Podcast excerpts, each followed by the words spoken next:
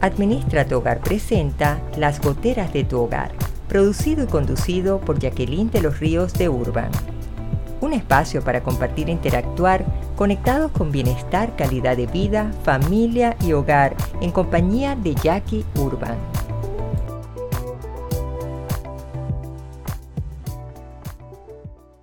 Hola, ¿qué tal queridos amigos? Les habla Jacqueline de los Ríos de Urban. Como cada estreno de podcast, siempre aquí compartiendo con ustedes todas estas vivencias para poder ser cada día mejores, tener un mejor hogar, una mejor familia, una mejor relación afectiva.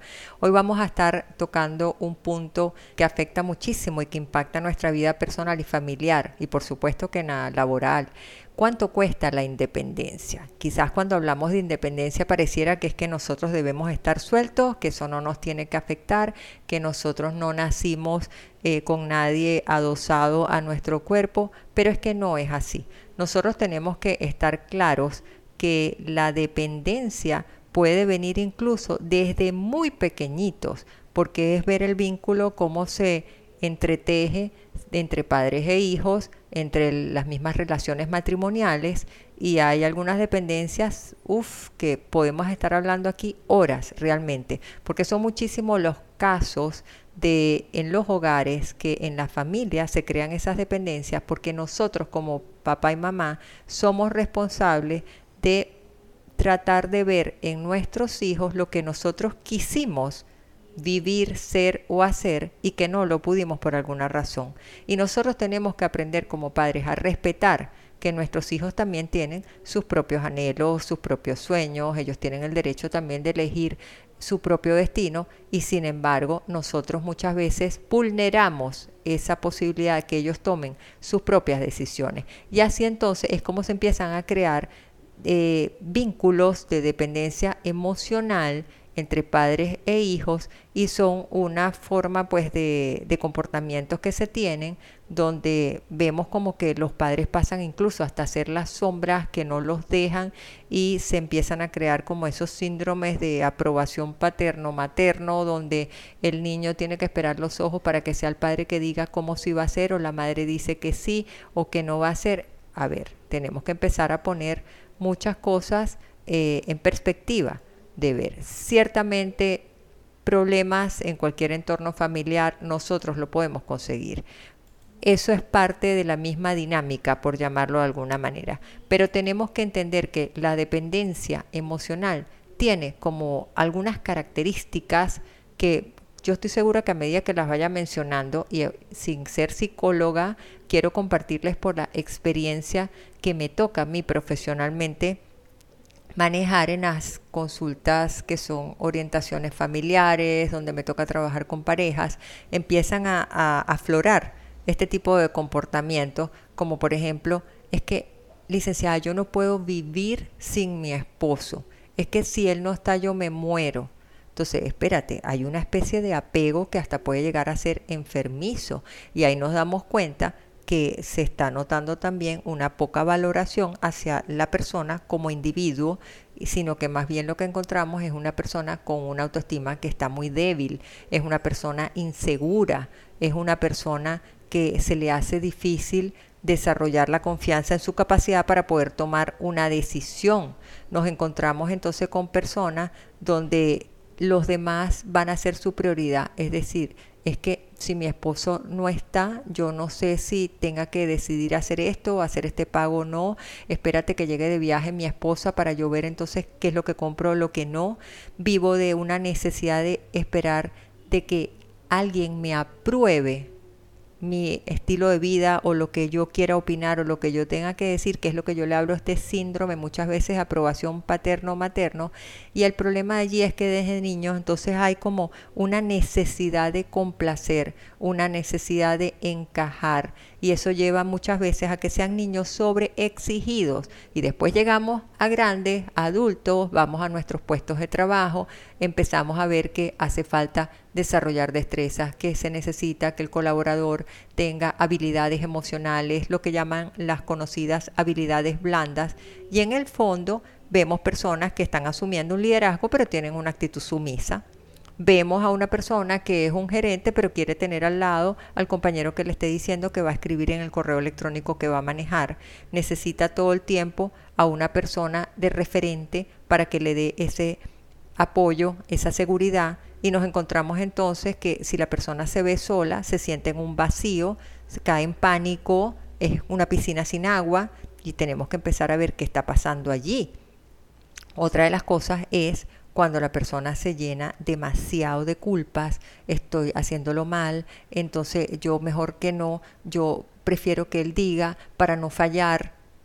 Hay qué cantidad de pensamientos que, que son distorsionados y que empiezan a afectar al punto que se llegan a crear unos vínculos de apego de tal manera que hasta pueden llevar a pensar en un suicidio si hay un abandono de parte de, del esposo o de la esposa, porque entonces no se vive como un equipo de trabajo, no se construyen relaciones de complemento, sino que lo que se llega es más bien a crear idealizaciones que no tienen por qué ser, porque uno tiene que también pensar primero en uno en el bienestar de uno para poder dar lo mejor de sí. Entonces yo tengo que estar muy bien establecida como mamá para poder en mi rol de maternidad estar presente para mis hijos y dar lo mejor de mí. Si yo siento que yo no voy a poder, que yo no me siento autosuficiente, evidentemente que eso me puede llevar a que yo dependa de otra persona. Y yo tengo que ir entonces poco a poco, como quien dice, deshilachando la tela para ver qué es lo que puede estar sucediendo allí. Entonces, hay una serie de cosas que nosotros tenemos que saber. Que la dependencia es un estado psicológico, sí, realmente lo es. Pero ¿en dónde es que se hace manifiesta? En la forma como nosotros nos interrelacionamos. Eso es lo importante. ¿Cómo es el vínculo, sea con nuestros amigos, nuestros compañeros de trabajo, en la comunidad, con nuestra familia? Y eso afecta muchísimo. Lo que pasa es que no nos damos muchas veces cuenta de que eso nos está pasando a nosotros. Y de alguna manera eso hace que perdamos un control, nos sentimos mal. Y, cuando nosotros nos alejamos de una persona por algún lado, nos sentimos llenos de remordimiento. Entonces tenemos la necesidad otra vez de buscar a la persona. Y el problema de eso es que puede llegar a ser enfermizo porque hay un momento que podemos decir, yo no quiero ni siquiera estar solo, yo tengo que tener siempre a alguien. O si estoy entonces frente a una relación afectiva, yo lo que hago es mostrar mi incapacidad de poder decir lo que siento, de ser asertivo y caigo entonces en la sumisión para no contradecir a la otra persona y ahí es donde nos ponen el pie. Y eso también pasa en los trabajos. Entonces, que hay un complejo de inferioridad y nosotros tenemos que hacer algo para poder tratar eso. Por supuesto que hay tratamientos psicológicos, apoyo de psiquiatra, hay muchas terapias que se pueden llegar a hacer en torno a ello, pero hay un costo emocional cuando no logramos tener la dependencia. Hay un costo que nosotros puede llevarnos a descontrolarnos en nuestra vida en el hogar, podemos hasta llegar a perder nuestro puesto de trabajo. Hoy en día el mundo es muy exigente también y eso nos tiene que llevar a nosotros a que pongamos como quien dicen la casa en orden. Entonces, ¿qué podemos hacer? Bueno, pues mientras pensamos cuál será la clave, disfrutemos un instante musical y enseguida daré las recomendaciones en torno a cuánto cuesta la independencia en el ser humano.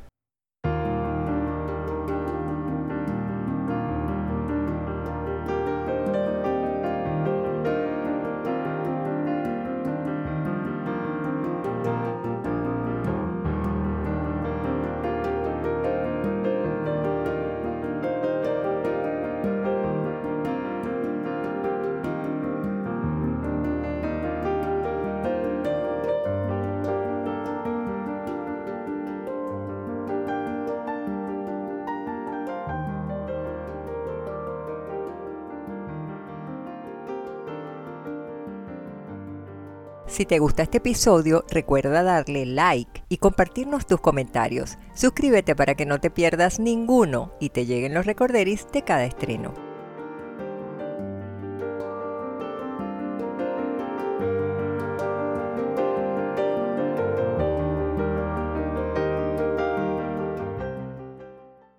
Y regresamos a esta pausa musical brevemente donde dejamos un tema importante, que es cuánto cuesta la independencia de nosotros como seres humanos, pero tenemos que abordar varios aspectos para ver qué hacemos con eso. Nosotros primero tenemos que posesionarnos de una realidad que es darnos cuenta qué está pasando y por qué nosotros estamos apuntando a ser una persona con una dependencia emocional. Por lo tanto, tenemos que ver si somos una persona que nos sentimos inseguros, que tenemos una apremiante necesidad de estar con otra persona, de que nuestra autoestima está por el suelo, de que nos sentimos que no valemos, de que más bien somos como sumisos, como los patitos feos, como que no nos queremos quedar solos, que no sabemos cómo responder ante determinado hecho. Entonces, sí, hay muchas causas que pueden desarrollarla, eh, puede ser hechos de la vida infantil, por eso que como padre y madre debemos hacer mucho hincapié en atender a nuestros hijos, pero con formación, interesados en buscar ayuda. Existen esas talleres para padres, esas escuelas para padres, libros. Ahorita hoy por hoy conseguimos información valiosa en internet, en literatura, en librerías, cuando uno quiere, puede. Y uno tiene que desarrollar ese interés. Después el camino para poder nosotros proponernos salir adelante y ser independientes. ¿Cuánto cuesta? Económicamente puede costar el tratamiento de apoyo psicológico, psiquiátrico. Eso es una realidad que se necesita. Pero a nivel de actitud, nosotros tenemos que saber, para lograr esa independencia, lo primero que tenemos que darnos cuenta es reconocer que tenemos un problema. Esa es la primera pisada que tenemos que dar. Es la que es muy difícil, el ser consciente de esa realidad, porque no lo aceptamos, lo bloqueamos, lo evadimos y hay que afrontarlo. Lo segundo tiene que ser que nosotros aceptemos de que es una realidad el miedo a estar solo. Y mientras nosotros nos mantengamos bloqueados, no vamos a poder avanzar. Entonces hay que desarrollar la valentía de aceptar hay un mundo incierto, un futuro que no conocemos, que nos va a tocar aventurarnos en muchas cosas, pero que a lo mejor este mismo miedo son oportunidades que estamos perdiéndonos de aprender, de desarrollar otras cosas, de decidir, de trascender, de evolucionar. Y es como digo yo, si nos quedamos en la isla de la comodidad, tomándonos un traguito, estamos cómodos. Pero si nos dicen que vayamos a la costa, vamos a decir no, no, no, no, no, porque hay agua de por medio y ahí deben haber tiburones. Esa agua de por medio, tiburones, es lo que se llama miedo. La costa es el logro, lo hice, la meta se cumplió. Y la isla es tu zona cómoda. Y tú tienes que aprender a descubrir tu incertidumbre, cuáles son tus tiburones en ese mar profundo que a lo mejor lo que tiene es menos de un pie de profundidad. Otro punto que es importante es que nosotros tenemos que saber que para recuperar nuestro equilibrio emocional hay momentos en que tenemos que fijar un límite y decir no, no dejarnos pisotear, que no se aprovechen de nuestra sumisión. Por eso es que es necesario que reforcemos nuestra autoestima y que poco a poco empezamos a trabajarla, a cultivarla, a probarla como vamos, a vernos, a reconocernos, a merecernos, a abrazarnos, a hablarnos en el espejo como digo yo, uno puede ser feito pero con gracia, uno puede ser feito con elegancia, pero también uno tiene que desarrollar otra cosa, que es una habilidad de aprender a tener momentos de soledad visualizándolo como momentos de placer, de encuentro consigo mismo, de disfrutar una música, de mirar por la ventana, de leer algo, de ver un programa de televisión, de escribir lo que te provoque. Tienes que aprender no todo el tiempo a estar aturdido por gente que te esté rodeando. Y tú tienes que revisar también cómo son tus sistemas de creencia, porque a veces viene de la infancia muchas cosas que se te han inculcado, entonces traes una distorsión en cómo se construye una relación matrimonial porque fue lo que viste de los abuelos o viste de tus papás, cómo interactúas tú en tu oficina porque tienes un ejemplo de algo que escuchaste o qué se decía en tu casa con respecto a la soledad o a la soltería o el drama que eso implicaba. Entonces hay que tratar de buscar ese cambio de percepción para que tú puedas lograr tener una mayor independencia emocional. Y eso, por supuesto, en una persona tímida lo vas a ver como que es un cuco, pero si tú comienzas a cultivar tu vida social, tú vas entonces a aprender a buscar un balance en que tendrás tus momentos de soledad, pero otros momentos con los cuales tú vas a interactuar, vas a salir, fuiste a una playa un fin de semana, pero una cosa es que tú estés acompañado y compartiendo y otra cosa es que dependa solamente de estar en grupo. Y otra cosa es que tú tengas tus momentos de tu silencio interior y es tu propia soledad bien llevada. Y otra cosa es el aislamiento, como que tú estuvieras en una órbita desconectada totalmente. Entonces tú tienes que tratar de buscar el balance, tener tus relaciones saludables sin necesidad que estés dependiendo solamente de algo que sea patológicamente enfermizo y tampoco un aislamiento porque como dicen, ambos extremos son dañinos. El recurrir a una ayuda psicológica, por supuesto que va a ser valiosa. Yo no soy psicólogo, pero en muchos casos que me ha tocado trabajar el segmento de familia y matrimonio, he sugerido que asistan a una terapia. ¿Por qué? Porque puede ser el camino, el puente, la transición para que tú puedas lograr poner en orden tus ideas, estructurarlas de la mejor manera, que te puedan dar los consejos de manos de un profesional y que tú lo puedas lograr. Sobre todo si es la parte de parejas. Pero lo primero que tenemos que enfocarnos es cómo estamos educando a nuestros hijos para que sean los adultos del mañana, porque la independencia no es que solamente tú le vas a decir lo que tienen que hacer. Independencia no es que hagan lo que ellos quieran es saber llevarles una independencia emocional que les dé seguridad, que ellos también puedan tomar desde pequeñitos sus propias decisiones sin que queden atrapados en un estado vicioso, insano, que luego pueda repercutir. Entonces, para ya ir nosotros cerrando esto, yo les diría como una reflexión final. La dependencia es como un chicle. En el momento tú lo estás consumiendo, saboreaste un dulcito porque te sientes acompañado y después te vas a quedar con una goma que lo que te va a traer es un perjuicio, un daño en ascarias. Lo podemos ver. Si es un trastorno que está limitando, nosotros tenemos que buscar la forma como nos podamos realizar, expandirnos profesionalmente y si estamos frente a un liderazgo del hogar, con la responsabilidad de nuestros hijos, cómo enseñarlos a medida que ellos vayan desarrollando sus etapas cronológicas, ir educándolos para que ellos puedan ir teniendo una independencia bien llevada sin que eso represente una anarquía. Y ahí es donde tenemos que tener mucha atención en no caer en eso. Así que los espero en mi siguiente contacto para compartir nuestras oportunidades de cambio. Disfruten su día al máximo. Reciban mi abrazo grande. Bendiciones y hasta una próxima oportunidad. Bye bye. Administra tu hogar presentó Las goteras de tu hogar. Producido y conducido por Jacqueline de los Ríos de Urban. Te esperamos en nuestro siguiente episodio el próximo miércoles a las 10 de la mañana, hora Panamá. Suscríbete y ubícanos en nuestras redes sociales y en administratuhogar.com.